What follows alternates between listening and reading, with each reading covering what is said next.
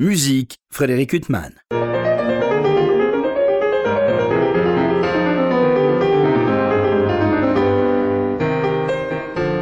Bonjour Frédéric Huttman au micro, j'ai le plaisir de vous retrouver pour un nouvel entretien. Aujourd'hui, j'ai le très très grand plaisir de recevoir Lilo au bord. Bonjour. Bonjour. Vous reçois à l'occasion des représentations qui sont actuellement données à l'opéra comique euh, Armide euh, de Gluck. J'allais presque dire de Lully. Euh, et donc, cette création de, de, cet opéra, l'opéra comique, je crois que ça n'avait pas été donné depuis... 1913. Voilà. En France, oui. Donc, euh, l'île au bord, euh, vous partagez entre la mise en scène euh, à la fois d'opéra, la mise en scène de théâtre. Vous êtes comédienne. je ne sais pas si vous avez encore le temps d'être comédienne. Oh, j'étais il y a juste avant le Covid. J'avais pas joué depuis 16 ans et j'ai travaillé dans une compagnie au Japon. Et du coup, j'ai joué un rôle d'homme et je l'avais peut-être aussi accepté un peu pour ça, pour avoir juste un changement un peu de, euh, entre mise en scène et, euh, et euh, comédienne. Alors c'est un spectacle avec une distribution euh, splendide, euh, au premier rang euh, Véronique Jans, Yann mmh. Bostridge, puis multiples chanteurs merveilleux. J'ai peur d'en oublier, donc je dirais peut-être après. et puis Christophe Rousset ouais. qui dirige. Et puis il y a l'air d'avoir une vraie complicité avec Christophe Rousset. Oui, ça s'est créé vraiment dès, dès, le début. Euh, je, crois que c'était même euh, cinq mois avant qu'on a commencé les répétitions. Je l'ai appelé, j'ai dit mais euh, est-ce qu'on garde le, euh, on garde Armide en entier? Parce que justement il avait envie de, de faire la partition en entier et, et pas couper comme Minkowski avait fait ou comme d'autres ils avaient fait qu'ils ont coupé. Et du coup j'ai dit bon ça veut dire c'est un peu plus de, travail à réfléchir justement pour pour remplir les chaconnes, les menuets, toutes les danses surtout. Et c'est là que, que j'ai dit, mais euh, Christophe, moi, pour m'inspirer, j'ai lu euh, Jérusalem délivré de Tasse et ça m'a, ça m'a tellement donné des... C'était comme une confirmation que, euh, par exemple, il avait des... des des, textes dedans qu'une fille sortait d'un arbre, d'un tronc d'arbre, où des, des, bras devenaient des feuilles. Et j'ai dit, mais, mais c'est exactement ce que nous, on avait euh, conçu un peu comme, euh, comme image pour la scénographie et, aussi pour le jeu des, des, acteurs, parce que, je veux dire, toutes les choristes, c'est des démons. Et comment on travaille justement avec des démons? Juste pour revenir sur Christophe, et quand on a parlé de ça, j'ai dit, mais... Euh, euh c'était beau de partager Tasse parce qu'il avait une beauté dans le texte et aussi une compréhension par rapport au chevalier danois ou euh, Hubald et pourquoi euh, il a ce bouclier en diamant qui, euh, qui montre à Renaud euh, que c'était aussi un bouclier de diamant qui est magique, justement pour enlever la sorcellerie d'Armide. Et tout ça, c'était vraiment décrit avec, disons, avec une grande beauté. C'est comme un grand poème épique. Oui, parce que Armide, euh, donc incarné et à quel point par Véronique Jans, c'est une euh, magicienne hein, oui. qui va tomber amoureuse euh, de son ennemi Renaud, bien malgré elle, et elle va lutter contre cet amour, et même convoquer la haine. Tout ça va échouer. Oui, mais c'est moi j'ai toujours pensé que Armide comme Renaud, ces deux personnes, c'est un peu comme des jumeaux, parce que tous les deux, euh, c'est des personnes qui contrôlent, qui ont le contrôle sur soi-même et aussi le contrôle sur leurs sentiments parce qu'elle, elle n'est jamais tombée amoureuse, lui non plus, jamais tombé amoureux. Et, justement, les deux, c'est euh, cette histoire de contrôle. Et, euh, au moment quand elle, a, elle rencontre Renaud, qui est l'invincible héros, évidemment, c'est aussi une question de pouvoir. Et euh, elle dit d'ailleurs, euh, il me reste deux solutions, de le haïr ou de l'aimer. Mais il faut que j'agisse. Et c'est pour ça qu'elle dit non, il faut d'abord que j'essaye de le haïr avant de, de l'aimer. Et c'est pour ça qu'elle évoque la haine. Et d'ailleurs, la haine, pour moi, c'est comme une, la même personnalité. Euh, L'amour et la haine, c'est, c'est, ça fait partie d'une facette de la même perso personnalité. Et c'est d'ailleurs aussi pour ça que les costumes sont similaires. Les costumes d'ailleurs qui sont magnifiques, enfin tout est magnifique mmh. dans cette production, les mmh. décors, les costumes. Euh, hors micro, je vous disais l'île au bord, euh, outre les, les costumes euh, et les décors qui sont magnifiques, il y a toute cette magie autour d'un arbre, on va en parler. Mmh. Euh, les lumières sont extraordinaires. Oui. Ce spectacle Sublime. Moi, c'est la première fois que je travaille avec Laura Castin et c'est vraiment très, très, très beau. Bruno de Lavaner, j'ai travaillé avec lui euh, euh, cette année sur l'Avare à la Comédie Française euh, et c'est lui le scénographe. Et quand on a travaillé sur l'univers d'Armide, on a dit il a deux, deux endroits. C'est-à-dire l'endroit qui est fertile et qui permet quelque part aussi qu'un amour puisse naître et euh, pour ça, on a dit, euh, s'il y a un arbre, que, tout à coup, il a des feuillages qui apparaissent. Et, aussi pour enchanter euh, Renaud, parce qu'en plus, dans son texte, il, il dit, il dit le repos me fait violence au premier acte. Et au deuxième acte, non, pardon, deuxième fois qu'on le voit, il dit, ah, euh, euh, ces, feuillages invitent au repos. Elle dit ce gazon, cet ombrage frais. Et du coup, il commence à être enchanté, justement, même musicalement. C'est comme il commence à languir. Et, euh, et c'est à ce moment-là qu'il. qu'il d'ailleurs qu'il se couche et qu'il a tous les démons autour justement qui, qui sont en train de regarder si leur magie quelque part a fonctionné. L'île au bord, euh, en parlant cuisine un peu, comment ça se passe quand vous, vous metteur en scène On vous propose de mettre en scène euh, un opéra, Armide, pour l'opéra comique. Mm. C'est votre retour, vous aviez donné mise en scène en 2014 de l'Acme, euh, mm. qui était aussi une révélation de mise en scène et une révélation de Sabine de Vielle, je me mm. souviens. oui. à l'époque, ça a été vraiment une double apparition. on vous propose Armide, l'opéra comique vous propose Armide. à ce moment-là, quoi Vous écoutez l'opéra ah en boucle, en essayant de trouver des idées. Euh, Exactement. Et, et en plus, la difficulté de, l'écouter en boucle, parce que c'est euh, Minkowski, c'était la version coupée, alors c'était pas du tout ça. Et j'ai écouté Mouti parce que c'était euh, la version euh, intégrale. Et après, justement, c'est pas la version de Christophe Rousset parce qu'il a complètement d'autres thèmes. Il a une énergie, il donne de, c'est actif et évidemment ça, ça manque. Et euh, quand on écoute, on dit oh, il a des longueurs. Et après, quand je travaille avec lui, j'ai dit mais il a trouvé le, tempo. oui, voilà, et aussi un twist qui fait, qu'il a, par exemple, à la fin, c'est lui, c'est Christophe Rousset qui fait les, les silences. À la fin, fin, quand elle dit euh, euh, je languis, tam, tam, tam, silence, et tu jouis silence, silence. Et c'est beau. Pour moi, c'est les silences qui parlent. Et c'est aussi ça qui fait euh, euh, la tragédie, qui, montre la souffrance de, Véronique. Et ça, ça, on n'a pas dans, dans, les versions qu'on écoute. C'est vraiment de. Ça se fait une fois on est sur, euh, sur le plateau et que Christophe, il travaille avec l'orchestre alors on est frappé aussi, euh, Lilo Bord, parce que j'ai vu euh, beaucoup de mises en scène de théâtre, euh, en particulier à la Comédie Française, des mises en scène mémorables.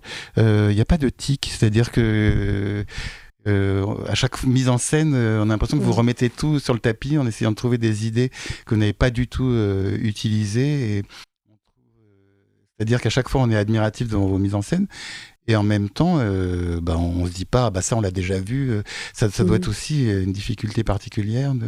Oui, c'est c'est vrai, j'essaye de pas puiser dans des choses que je connais déjà, et je pense que c'est encore plus difficile avec un opéra parce qu'il a complètement des contraintes différentes. Il a la musique, il a le, les chanteurs, euh, je connais, je les connais pas avant. Euh, et, c'est peut-être aussi pour ça que je me suis euh, entourée des, des, danseurs parce que je, je, connais un peu plus le côté physique de, de dans, dans, le théâtre ou dans la danse et et c'est pour ça, c'est devenu un peu un fil rouge.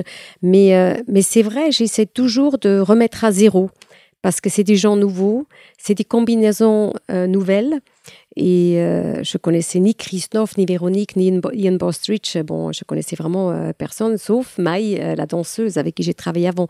Alors du coup, c'est vrai, c'est moi je pense toujours, ça se crée ensemble quelque part. C'est une dynamique, oui, une dynamique qui se crée et euh, d'ailleurs, je trouve aussi dans, cette œuvre-là, ça s'est ouvert au fur et à mesure et ça donne aussi d'autres idées. Par exemple, ici, euh, comme euh, Florie, Valiquette qui, qui, est très joueuse, qui est très joueuse. Et du coup, j'ai dit mais est-ce que ça te, c'est possible que tu sors de l'arbre ou Elle a dit mais évidemment. Non mais c'est ça aussi parce que c'est, il faut que que ça prend l'ensemble et le partage. Oui, mais vous parlez de contraintes à l'opéra que vous n'avez pas au théâtre. En même temps, au théâtre, c'est vous qui fixez la temporalité, c'est-à-dire vous pouvez hmm. prendre une pièce qu'on lit nous et puis vous pouvez la faire en deux heures ou en trois heures. Euh, hmm. C'est vous qui êtes maîtresse du temps. À l'opéra, c'est la musique qui est la maîtresse du temps et puis le chef d'orchestre. Donc finalement, cette contrainte aussi, c'est, ça peut vous servir aussi, euh, c'est-à-dire vous, vous, vous imposez une direction aussi. Oui, mais je trouve par exemple de, dans l'opéra ou surtout, disons dans cet opéra Gluck, il a beaucoup des morceaux de danse et ça ne s'arrêtait pas à un moment. ça continue, on pense que c'est terminé, mais non. Euh, il a encore un menuet, il a encore un air sicilien. Et, et ça, il faut être inventif pour euh, justement pour que, que ça reste dans. Euh, qu'on crée un univers qui tient. Et, et ça, c'est des contraintes parce que moi, j'aurais coupé sans doute. Euh, si, euh, si, ah vous aviez mis en scène euh, sans qu'il y ait la, musique, enfin de, votre côté, avec la liberté d'un metteur en scène de théâtre. Voilà, voilà. Mais là, et, et, ce que je trouve, ce qui est beau aussi, c'est maintenant j'aime tellement qu'on n'a pas coupé parce qu'on a trouvé pour moi des très belles choses aussi avec le cœur et c'est devenu quelque chose organique et fluide et aussi grâce à ce, cœur vraiment qui est formidable et qui était très ouvert et qui était très généreux dans leurs propositions et où on s'écoutait. Oui, parce que je dois dire que euh, moi, à ma grande honte, je ne connaissais pas du tout euh, cet opéra de Gluck. Et pas qu'un un opéra, enfin, vous l'avez dit, il avait été donné en 1913, puis il n'a pas la notoriété de nos jours euh, de l'Orphée Génie en Tauride ou d'autres opéras. Je connaissais l'opéra de Lully parce que ce qui est très incroyable, c'est qu'en fait, il y avait ce nommé Kino, ce grand librettiste, écrivain, dramaturge, mm. qui avait écrit une version adaptée par Lully. Et puis, c'était une sorte de belle endormie pendant 100 ans et Gluck a repris euh, le livret quasi intégralement. Euh. Exactement. Il a juste, euh, il a pas pris le prologue. De Lully, le prologue de Lully qui est un discours entre gloire et sagesse, mais sinon c'est mot à mot. et moi, pareil, je connaissais pas du tout Armide de Gluck, alors c'était aussi une découverte. Et, et en même temps, en même temps, c'est comme je disais, j'aimais pas tous les morceaux, tous les même le chant. Il avait des, des morceaux, je trouvais, euh, oui, ça me peut-être c'était pas forcément à mon goût. Et là, mais c'est aussi grâce à Christophe, euh, j'aime. Et c'est aussi la façon comment il interprète avec euh, l'orchestre. Et à la façon aussi comme Véronique, elle interprète, ou Ian, ou, euh, ou les chanteurs Philippe, Enguerrand, Apolline, Anaïs, La Haine, Edwin, euh, Hydrao et Florie, dont je viens de parler. C'est des... Oui, c'est pas seulement des chanteurs, c'est aussi des comédiens. Oui, il y a un naturel. Euh, en même temps, ça doit être très difficile d'imposer ce naturel dans ce qui reste quand même une tragédie et de pas tomber dans l'emphase. Et je dois dire que vous êtes quand même singulièrement aidé par Véronique Jean, qui a l'air d'avoir la tragédie naturelle, si je puis me permettre. Elle est, pour moi, elle, elle, elle me touche. C'est vraiment une femme euh, extraordinaire, une chanteuse extraordinaire. Et en plus, comme elle interprète, et euh, chaque fois la fin, quand elle dit Le perfide Renaud me fuit, perfide qu'il est, mon lâche cœur le suit. Et rien dans ce texte, je trouve, c'est émouvant et, et on voit tous ses doutes, son désespoir, son amour dans ce texte. Mais c'est aussi comme elle l'interprète et c'est oh, c'est merveilleux. Oui, parce qu'elle a une gestuelle, euh, encore une fois, dans un rôle quasi mythologique, une, mhm. gestuelle qui paraît vraiment euh, très mhm. naturelle. Enfin, c'est très étonnant. Euh, Je ne sais pas comment vous avez travaillé avec elle, parce que c'est quand même très difficile pas tomber dans, des, dans une gestuelle qui soit pas emphatique ou hmm. faire comme ça des rôles mythiques, euh, Lilo Bord. moi, je pense qu'il faut. Elle aussi, je m'imagine, elle commençait à zéro, on se connaissait pas. Alors, on, se parle, on parle du rôle, on parle aussi. Je lui ai aussi montré les, les textes TAS quand il parle d'Armide, comment elle est, et, euh, et justement aussi que c'est aussi une manipulatrice c'est pas seulement juste une princesse, une magicienne, elle manipule les gens. Et du coup, c'est avec grâce à sa magie d'ailleurs qu'elle, euh, euh, que Renaud devient captive. Et, euh, en, parlant de tous ces moments-là, on, se parlait chaque fois après, est-ce qu'on voit ça? Est-ce qu'on le voit, ce moment-là? Est-ce que c'est clair? Et au fur et à mesure, elle a, elle a créé sa propre Armide. Alors, euh, l'île au bord, peut-être que je vais me garer, mais un, temps, il y a quand même une des figures tutélaires euh, quand on vous évoque, euh, c'est Peter Brook. Est-ce que vous permettez que, hmm. juste, on parle de deux minutes de votre relation à ce metteur en scène, parce que on parle hmm. Peter Brook, hmm. opéra, il y a tellement de souvenirs inoubliables. En même temps, c'est quelqu'un qui a révolutionné, enfin, le mot est inapproprié, mais je me souviens de la tragédie de Carmen ou des impressions de Péléas, qui ont donné une vision de l'opéra qu'on n'avait pas jusqu'alors. Vous avez beaucoup travaillé avec lui sur l'opéra euh, Non, sur l'opéra non. sur l'opéra non, mais sur le théâtre. Et aussi j'ai aussi euh, travaillé sur lui sur d'autres projets qui se sont jamais vraiment développés, mais on a quand même travaillé ensemble. Et euh, cette force et cette écoute que Peter Brook avait, il justement, il m'expliquait, je jouais Gertrude dans Hamlet, et il, il m'expliquait qu'est-ce que ça veut dire d'écouter et de rien faire mais d'être présent. Et moi, je me rappelle toujours, je dis, mais pourquoi euh, il m'a choisi, moi, moi qui bouge tellement, qui a aussi fait de la danse Et justement, il m'a dit, quand tu connais ton corps, parce que tu es danseur ou danseuse, tu connais aussi le silence du corps.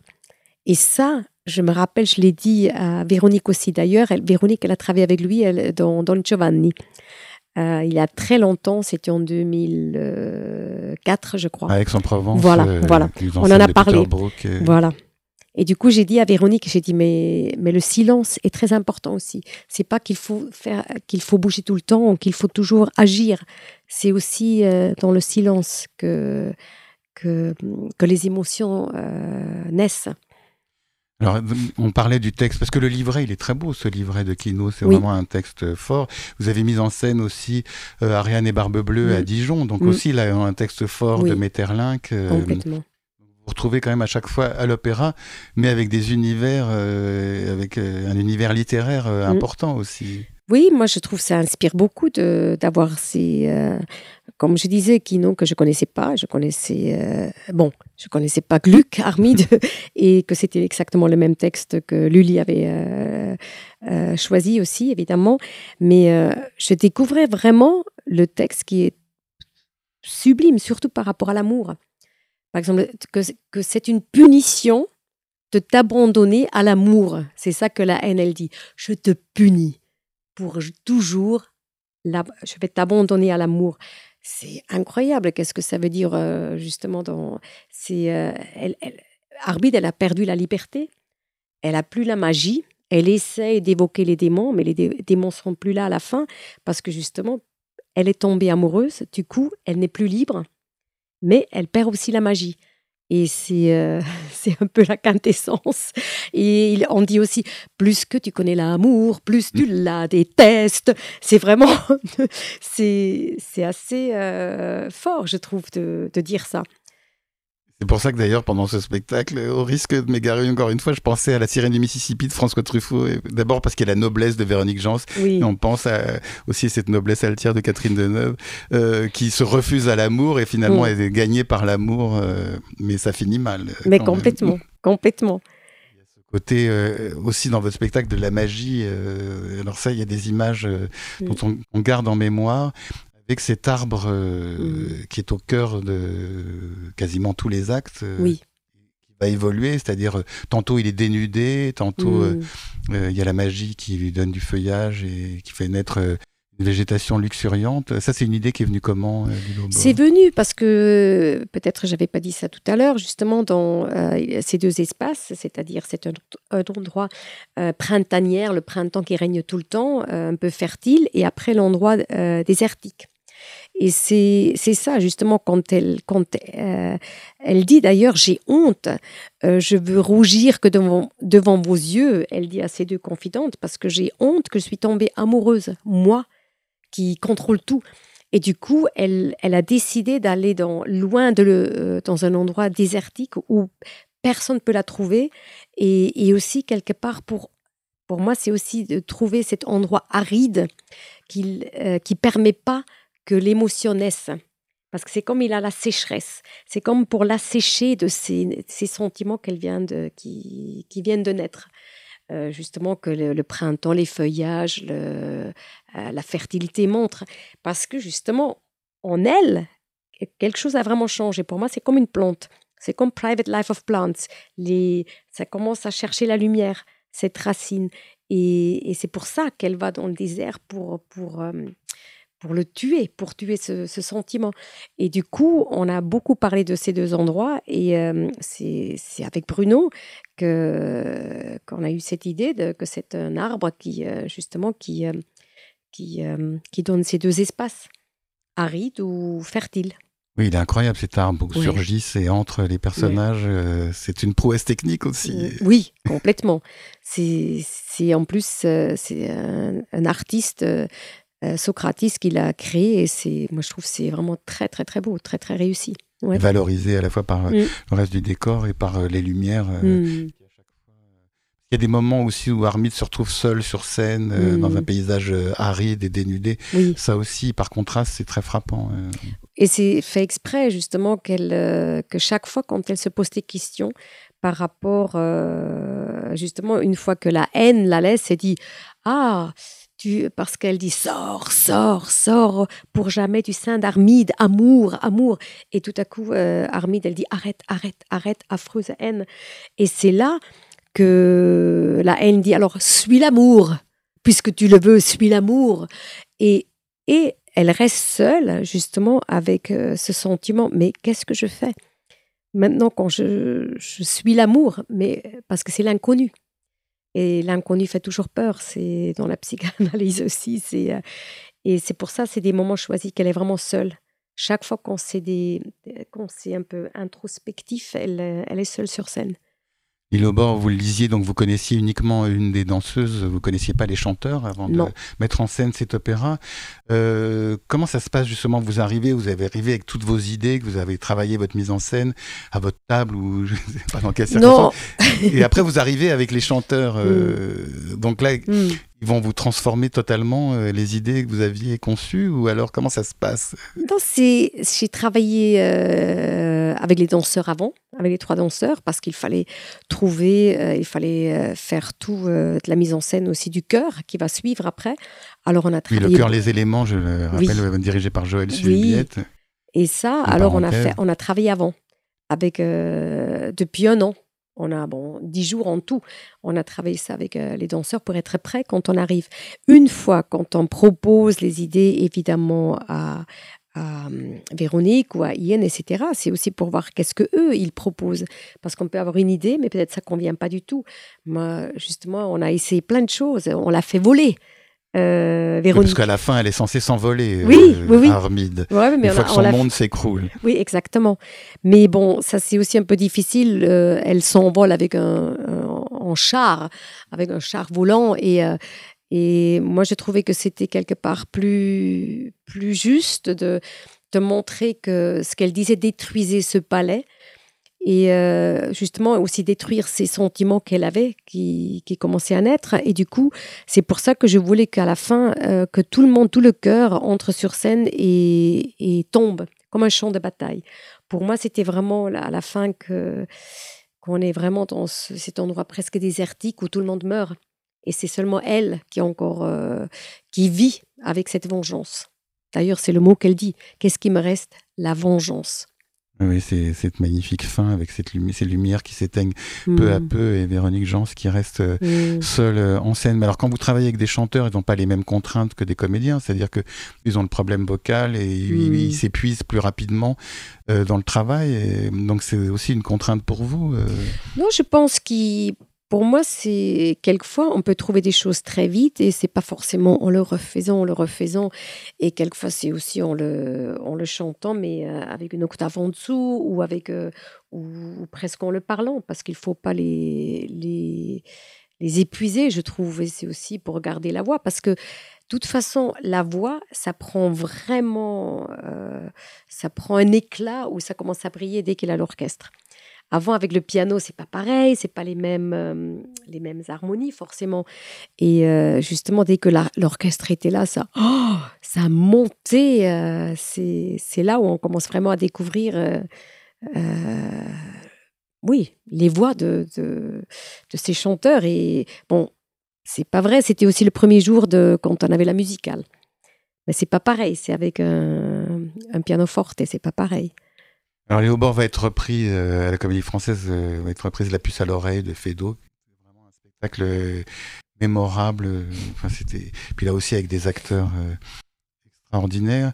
Euh, J'ai lu une interview d'Eric Ruff où il parlait justement de votre euh, avare que vous venez de mettre en scène il y a quelques mois avec Laurent Stocker et puis une pléiade d'autres acteurs. bon, Stocker qui est comme toujours extraordinaire. Enfin, lui, il est extraordinaire parce que arrive à jouer des rôles, à faire rire, et puis il peut être dans un rôle dramatique et tout aussi convaincant c'est extraordinaire. Mais je lisais une interview où vous disiez que vous, vous aviez été réticente pour mettre en scène Navarre en vous disant, mais ça a tellement été mis en scène par des grands metteurs en scène. Mm.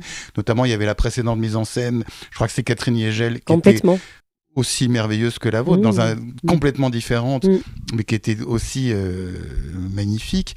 Et, alors, vous vous êtes posé la question en vous disant, mais est-ce que je suis, est-ce que je suis légitime à remettre en scène une pièce qui a été tellement mise en scène Ah oui, euh complètement. Alors moi, je, au début, je, je voulais ça pas. Ça fait peur. Oui, euh ça m'a fait peur. mais en même temps, si Ruff vous le demande, c'est oui, que mais... Oui, mais moi, je l'ai vu avec Catherine Higel et avec Tony Podalides, que j'adore, et j'ai adoré son avare. Alors j'ai dit, mais qu'est-ce que je, vais faire et, et, du coup, au début, j'ai dit euh, à Eric, euh, je sais pas. Et après, je l'ai lu, parce que bon, je l'avais vu, mais je l'ai lu. Et, en le lisant, j'ai dit, mais on parle des cassettes, on parle de. Et moi, j'ai dit, mais, on, est en, quand même, on est en Suisse, je voyais tous ces cassettes dans les trésors avec les deux clés qu'il fallait.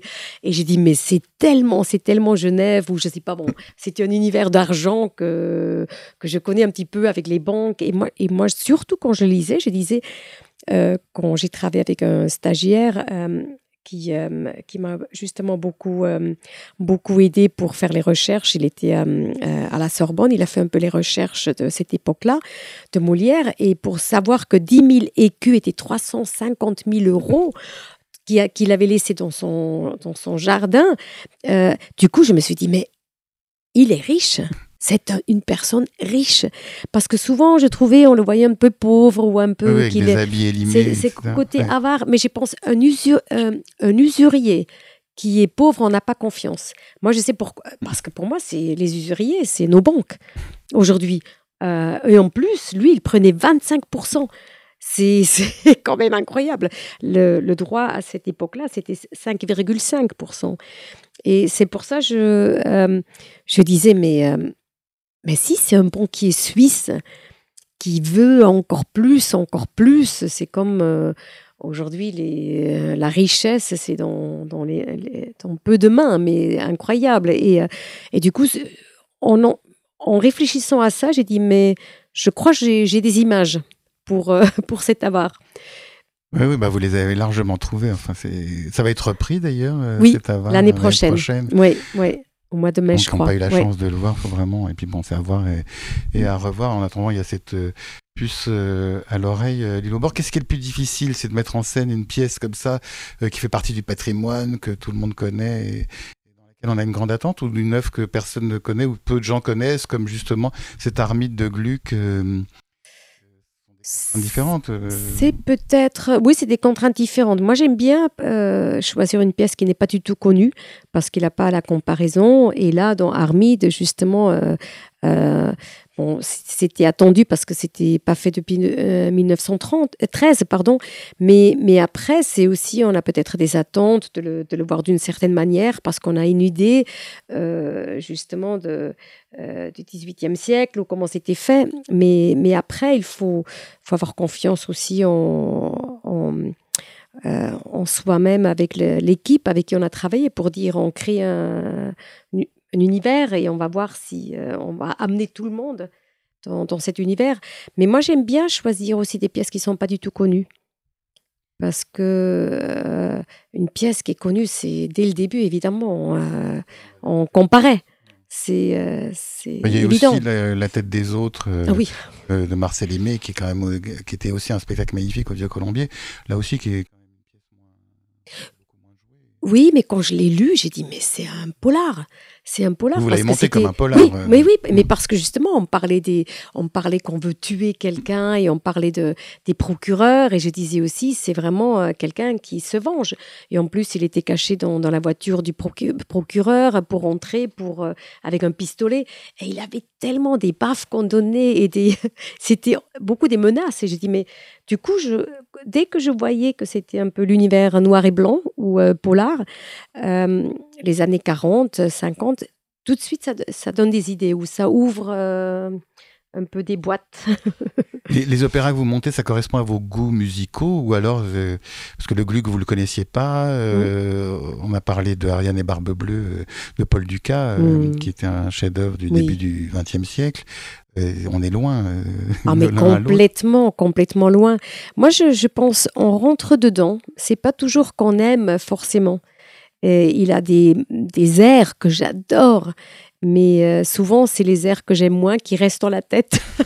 et c'est un peu difficile. Des vers musicaux. oui, voilà, voilà, exactement. Mais, mais euh, et maintenant, j'aime beaucoup cet euh, opéra, vraiment. Mais c'est vrai, au début, il avait, il a des, je trouve qu'il justement qu'il avait des longueurs. Je trouvais aussi qu'il y avait jeune cœur, jeune cœur, et en même temps.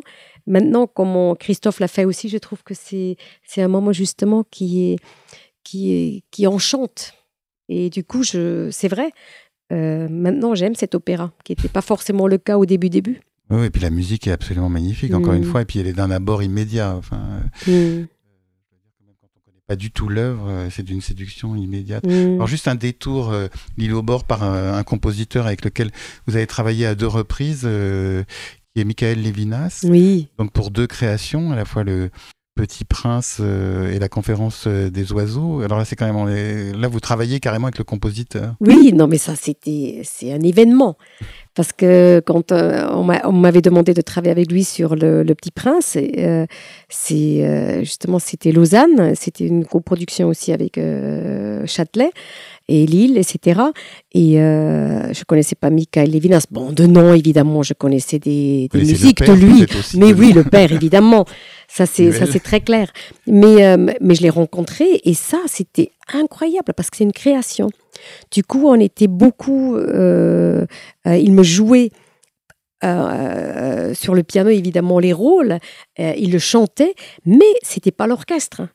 Et du coup, c'était encore complètement. L'approche était si différente d'une de, d'une musique qu'on connaît parce que c'est vraiment. Il est en train de, de, le créer devant, devant mes yeux ou devant euh, mes oreilles.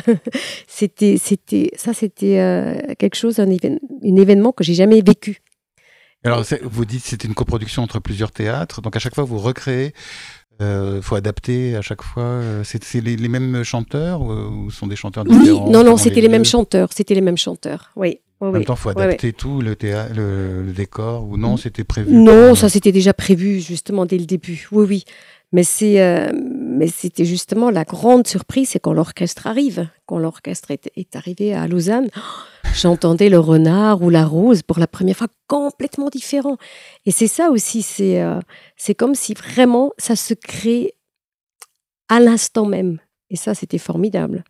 Est-ce qu'il y a un opéra euh, que vous rêvez de, mettre en scène? Ou alors on ne peut pas en parler, euh, au bord Non, c'est justement, c'est pas un opéra. Apparemment, le King Arthur Purcell, mais moi j'aime beaucoup, j'aime beaucoup Purcell. Et vous êtes quand même très lié à la culture anglaise. Oui. Vous avez beaucoup ah travaillé en Angleterre, vous avez joué dans des films même anglais. Oui, j'ai vécu 12 ans en Angleterre et je, crois c'est au début, je ne comprenais pas trop. Euh, euh, évidemment l'humour ou même la manière euh, anglaise. Et, euh, et, Vous êtes bien rattrapé. et maintenant, j'adore. j'adore, oui, parce que c'est vraiment... ouais. Souvent, d'ailleurs, quand je, quand je travaille, Peter Sellers, où il a beaucoup des... Monty Python, ou bon, il a aussi Buster Keaton, évidemment, mais je dis dans, dans le théâtre, je parle, je suis très influencée par, par les films anglais ou les oui, oui, c'est vrai. Peut-être même l'humour. oui, non, mais c'est vrai qu'on peut se dire que même votre manière de mettre en scène Fedo. Ah oui. Euh, il y a une influence euh, du burlesque euh, américain ou anglais, ou anglo-saxon. Oui, oui. Et j'ai rajouté des petites scènes qui n'étaient pas dans Fedo. Oui, oui. non, non, mais c'est un régal de, bout en bout. Enfin, on pourrait continuer euh, à, évoquer, mais juste de, comment vous êtes retrouvé en Angleterre justement pendant 12 ans à travailler C'est euh? parce que moi j'ai fait une école de théâtre et j'ai rencontré euh, un metteur en scène qui s'appelle Simon McBurney, qui fait aussi beaucoup d'opéra et théâtre. Et du coup, il, il m'a demandé de venir pour jouer dans La visite de la vieille dame de Duran Et, en anglais En anglais, oui. Et, du coup, je, c'était. Euh, alors, je suis, je suis allée en Angleterre pour euh, jouer dans, dans, cette pièce. Et, et après, on m'a gardé, on m'a demandé d'autres choses. Et après, j'ai aussi travaillé dans Shakespeare's Globe. Et après, et aussi au national avec euh, par exemple l'année 2000 j'ai fait l'Orestie de Robert Hughes le mari de Sylvia Plath qui était le poète lauréat de, de la reine à ce moment-là et euh, du coup, bon, ça s'est vraiment fait comme ça que, que je suis restée. C'était pas forcément que j'aimais le climat, mais, euh, mais le travail. Vous aimez la neige, en tout cas. Oui. oui, parce que je vis plus en Suisse. Alors du coup, je peux mettre de temps en temps des petits bouts parce que j'étais monitrice de ski euh, quand ah, j'étais bah jeune. Oui, voilà. C'est pour ça. voilà. Et donc, un de vos rêves de mise en scène, c'est King Arthur de Purcell. Ben, j'aime beaucoup, mais bon, en même temps, c'était fait aussi euh, déjà beaucoup. Et j'ai vu des mises en scène qui, que j'aimais bien. Bon, juste euh, en vidéo, je ne l'ai pas vu en direct, mais euh, j'aime beaucoup Purcell. J'aime aussi, oui, ouais. Handel, bon, c'est vrai, ça reste un peu dans le baroque. Bon, en attendant, euh, il y a cette armée de, de Gluck euh, à l'Opéra Comique euh, avec donc Christophe Rousset qui dirige bien sûr les talents lyriques, Joël Subiette qui dirige le cœur les éléments et puis Véronique Jean, Yann Bostridge, Edwin Crossler-Mercer, on n'en a pas parlé aussi. Non. Et magnifique en oui. oui, oui, oui. L'oncle de. Oui, qui est l'oncle et aussi un magicien formidable, oui.